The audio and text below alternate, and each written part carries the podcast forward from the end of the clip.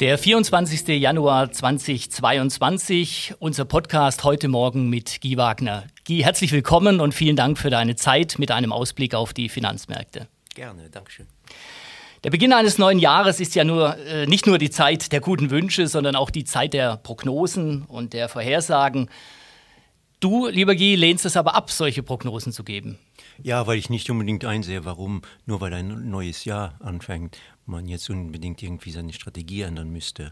Äh, und man weiß ja auch, dass diese Prognosen, äh, zwölf Monatsprognosen, äh, ist ja eigentlich oft eigentlich ein unnötiger eine unnötige Geschichte, weil im Endeffekt weiß man ja sowieso nicht, was die nächsten zwölf Monate genau geschehen wird. Das sehen wir momentan sowieso, die Ereignisse überschlagen sich, aber der Reihe nach. Ein Thema, das zum Jahresbeginn wieder ganz, ganz stark in den Vordergrund gerückt ist und äh, über das wir auch schon häufiger gesprochen haben, ist die Inflation. Die US-Notenbank hat nun Zinserhöhungen, Zinsschritte angekündigt. Wie bewertest du diese Situation? Ja, ich würde sagen, was die Inflation angeht, hat jetzt, wenn man so will, die Stunde der Wahrheit geschlagen. Letztes Jahr ist die Inflation angestiegen, aber die Zentralbanken haben uns erklärt, das wäre nur temporär und danach würde die Inflation wieder sinken. Äh, es hat sich aber dann herausgestellt, dass jedenfalls der Anstieg äh, dauerhafter ist als das, was die Zentralbanken am Anfang dachten. Ähm, in den meisten Regionen hat die Inflation im Dezember, äh, war die Inflation auf dem höchsten Stand des Jahres. Das heißt, man kann das nicht dauerhaft äh, nur abtun als, als temporär. Und äh, man sieht ja jetzt auch, dass die amerikanische Zentralbank ähm, ihre, ihre Meinung geändert hat. Vor neun Monaten sagte uns ihr Präsident äh, Powell noch, dass eigentlich keine Zinserhöhung der amerikanischen Zentralbank vor 2023 anstehe. Jetzt äh, geht der Markt davon aus, dass die Zentralbank dieses Jahr die Zinsen drei bis viermal erhöht und ein erstes Mal jetzt im März. Wir haben jetzt von der amerikanischen FED gesprochen. Es ist aber klar, dass auch die anderen Notenbanken natürlich im Fokus stehen. Allen voran die EZB, die Europäische Zentralbank. Worauf müssen wir uns deiner Meinung nach da einstellen? Und was wäre ganz theoretisch in der aktuellen Situation das beste Vorgehen? Ja, als was, äh, auf was äh, müssen wir uns einstellen? Die, die Europäische Zentralbank hat ja im Gegensatz zur FED bisher ausgeschlossen, dass sie äh, 2022 Zinserhöhungen vornehmen wird. Und der Markt geht auch davon aus, dass bis wenigstens Mitte 2023 keine Zinserhöhung der Europäischen Zentralbank stattfinden wird. Ähm, man muss auch sagen, allgemein für die Finanzmärkte ist natürlich die amerikanische Zentralbank viel wichtiger als die europäische Zentralbank. Und die Märkte schauen ja auch jetzt verstärkt äh, nach, nach den USA, um zu sehen, äh, was jetzt die Zinsen machen werden. Äh, was müsste geschehen, das ist schwer zu sagen, aber man kann sich schon wundern. Wir haben jetzt eine Situation, wo in der Eurozone die Inflationsrate mittlerweile bei 5% liegt und die Europäische Zentralbank immer noch ihre negativen Zins, ihre negative Zinspolitik verfolgt. Das macht natürlich nicht extrem viel Sinn, aber man muss eben einfach sagen, dass die, Europä äh, dass die Zentralbanken allgemein sich wirklich in diese Politik, die sie seit jetzt über zehn Jahren führen, irgendwie nicht mehr richtig aus dieser Politik rauskommen, aus dieser Nummer rauskommen. Und äh, jedenfalls die Europäische Zentralbank scheinbar auch damit äh, weitermachen will. Also angesichts all dessen rätst du nach wie vor eher zu Anlagen in Sachwerten als in monetäre Vermögenswerte? Ja, ganz klar. Also monetäre Vermögenswerte, Geldwerte, Anleihen äh, sind natürlich in einem Umfeld, wo die, die äh, Zinsen und vor allem die realen Zinsen, also nach Inflation, weiterhin negativ äh, sind, sind das natürlich keine guten Anlagen, weil äh, man damit ja eigentlich äh, seine Kaufkraft nicht mehr erhalten kann und mittelfristig die Kaufkraft immer weiter abnimmt.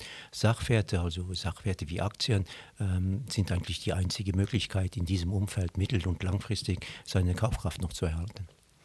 Reale Vermögenswerte, also zum Beispiel Aktien, sind aber, wie wir aktuell feststellen, deutlich volatiler als Geldwerteanlagen. Ist also diese höhere Schwankung, diese höhere Volatilität der Preis, den wir hierfür bezahlen müssen? Ja, ganz klar. Und das muss man sich auch bewusst sein. Ähm, wir sind alle gewohnt, dass die Aktienkurse schwanken viel mehr als die Anleihenkurse. Und das ist, äh, wie du eben gesagt hast, ist eben der Preis, den man, den man dafür zahlen muss. Es ist nun mal normal, dass die Aktienkurse manchmal auch äh, rückläufig sind. Es ist eigentlich ganz normal, dass innerhalb eines Jahres wenigstens eine etwas größere Korrektur stattfindet, 10 Prozent, 15 Prozent, manchmal auch noch höher. Letztes Jahr war das nicht der Fall, aber das ist eigentlich solche Korrekturen sind ganz normal. In den vergangenen Jahren, Guy, haben wir eine extreme Situation erlebt. Die Zinsen lagen fast bei Null oder waren negativ, wir haben es angesprochen, und die Unternehmensgewinne sind trotzdem gestiegen. Muss man davon ausgehen, dass das auch künftig so bleiben wird? Ja, in dem Sinne kann man sagen, letztes Jahr war natürlich ideal für die Aktienmärkte. Im Nachhinein ist das immer äh, einfach, das zu sagen, aber es ist natürlich so, dass die zwei Faktoren, die für die Aktienmärkte im Endeffekt wichtig sind, sind die Zinsen und die Unternehmensgewinne. Und letztes Jahr hatten wir dieses Umfeld, wo die Unternehmensgewinne sehr stark gestiegen sind. Natürlich war das auch ähm, nach 2020, wo die Unternehmensgewinne durch die Pandemie auch teilweise gefallen sind. Aber letztes Jahr dann, äh, also ein, ein starker Anstieg der Unternehmensgewinne und trotz einer guten Konjunktur sind die Zinsen extrem niedrig geblieben. Das heißt, die zwei Faktoren, die im Endeffekt für Aktien wichtig sind, waren letztes Jahr alle extrem positiv. Äh, dieses Jahr müssen wir uns, glaube ich, auf ein schwierigeres Umfeld äh, einstellen. Die Unternehmensgewinne müssten eigentlich weiterhin einigermaßen sich weiterhin positiv entwickeln, weil eben im Moment die Weltkonjunktur relativ gut läuft. Aber wir haben es ja eben besprochen, auf der Zinsseite könnte sich die Situation ändern mit den Zinserhöhungen der, der amerikanischen Zentralbank und auch dadurch, dass im Moment auch die langfristigen Zinsen etwas ansteigen. Also ich äh, unterstelle dann, dass dein Rat ist, dass man nicht kurzfristig denken, sondern sich nach wie vor mit langfristigen Perspektiven auseinandersetzen sollte. Ja, das auf jeden Fall. Und, und äh, natürlich, wir haben ja eben von der Volatilität der Aktienmärkte gesprochen. Das heißt natürlich, dass man auch, ein, wenn man äh, Aktien kauft, dass man einen etwas langfristigeren Investmenthorizont haben muss. Das ist ganz klar. Nun zu den Anlagestrategien, die den großen oder kleinen Börsenindizes folgen. Man hat fast den Eindruck, dass das Bild in den vergangenen beiden Jahren ein bisschen verzerrt war. In den Indizes hat eine sehr kleine Zahl von Unternehmen aufgrund ihrer schieren Börsenkapitalisierung ein enormes Gewicht. Heißt das, dass diese Anlagestrategie jetzt an ihre Grenzen gerät? Ich glaube schon. Ich, ich habe ja schon mehrmals gesagt, dass ich eigentlich nicht an eine passive Anlagestrategie glaube, indem man, wo man einfach die, die Indizes kauft. Eine solche passive Anlagestrategie macht Sinn, wenn die äh, Bewertungen sehr niedrig sind. Das ist aber heute ganz klar nicht mehr der Fall. Und in dem Sinne ist es so, dass auch letztes Jahr der, der starke Anstieg der Indizes in Europa und in Amerika, ähm, dahinter verbirgt sich äh, äh, verbirgt sich eigentlich die Tatsache, dass auch viele Werte dass es auch viele Werte gab, wo die Aktienkurse gefallen sind und was natürlich auch dann manchmal Opportunitäten mit sich bringt. Aber es ist natürlich so, dass die großen Unternehmen in diesen Indizes und das vor allem im, im amerikanischen in Index äh, mittlerweile eine sehr hohe Gewichtung haben. Das führt zu der Situation, wo zum Beispiel im äh, S&P 500 ein Prozent der, der Werte, also fünf bis sechs Unternehmen, machen 20 Prozent des Indizes aus. Und das ist natürlich eine Situation, äh, die potenziell auch gefährlich ist. Solange der Index nur steigt, ist das kein Problem. Aber wenn der Index mal fallen sollte, dann kann man sich natürlich sagen, äh, wer, wer wird diese Werte kaufen, wenn, sie, wenn, wenn, wenn plötzlich die Leute verstärkt aus diesen Werten rausgehen werden. Und deshalb finde ich das eine aktive Anlagestrategie, wo man eigentlich gezielt sagt, okay, wo sind vielleicht heute noch die, die guten Unternehmen, die nicht zu teuer sind, die vielleicht auch schon, wo der Aktienkurs vielleicht auch schon korrigiert hat, macht, glaube ich, meiner Meinung nach mehr Sinn. Wie sieht also für dich die aktuelle Zusammensetzung oder die perfekte Zusammensetzung, die ideale Zusammensetzung eines Portfolios heute aus? Ja, ich glaube also, wie wir vorhin gesagt haben, also ich würde immer noch den Fokus auf, auf die Aktien legen, eben als, als, als Sachwerte.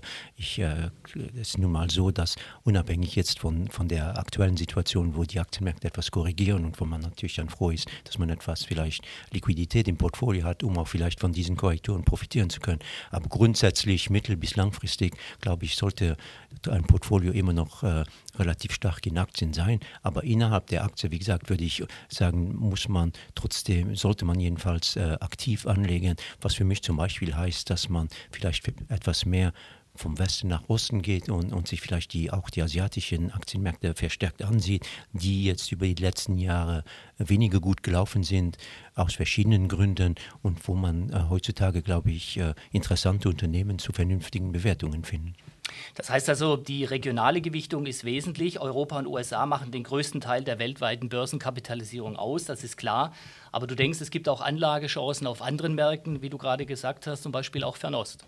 Ganz klar. Und äh, das sind natürlich Märkte, die oft für, für, für einen europäischen Anleger sind das manchmal Unternehmen, die weniger bekannt sind. Und automatisch hat man dann oft als Anleger Tendenz dort anzulegen, wo man auch die Werte gut kennt. Äh, das ist äh, für die asiatischen Märkte, sei das jetzt Japan, sei das Asien außerhalb von Japan, vielleicht etwas weniger der Fall. Aber wie gesagt, man findet auch in diesen Märkten sehr qualitativ hochwertige Unternehmen, die auch oft in ihren Bereichen zu den Weltmarktführern für, gehören und aber im Gegensatz vielleicht zu den amerikanischen und auch den europäischen Qualitätswerten niedriger bewertet sind. Zum Schluss unseres Podcasts, traditionell kommen wir üblicherweise aufs Gold zu sprechen, Guy. Dabei denkt man natürlich an Gold als solches, vielleicht aber nicht unbedingt an Aktien von Unternehmen, die Goldminen betreiben. Und in diesem Bereich könnte man, um im Bild zu bleiben, auch das eine oder andere Goldstück finden. Ich glaube schon. Und ich, äh, wir haben ja vorhin von diesem Unterschied zwischen Sachwerte und Geldwerte gesprochen.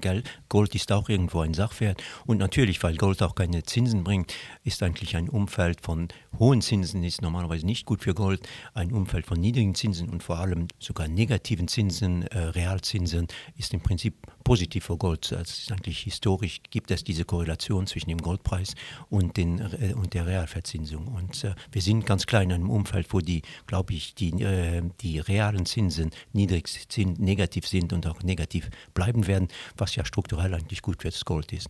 Innerhalb des, äh, des wenn man so will, des äh, des Goldbereichs gibt es eben diese Goldunternehmen, die in den letzten Jahren auch teilweise stark gelitten haben und die eigentlich diese ähm, Bewegung des Goldkurses äh, verstärken nach oben und nach unten. Und ich glaube, dass äh, ganz klar in dem Bereich gibt es interessante Unternehmen, die auch heute in einem diversifizierten Portfolio vielleicht äh, eine, eine, eine interessante Rolle spielen können. Also fassen wir zusammen, Gold sollte definitiv in einem diversifizierten Portfolio vorhanden sein. Glaube ich schon, ja. Das, liebe Zuhörerinnen und Zuhörer, war unser Podcast zur aktuellen Situation an den Finanzmärkten heute mit Guy Wagner. Guy, nochmals ganz herzlichen Dank und bis zum nächsten Mal.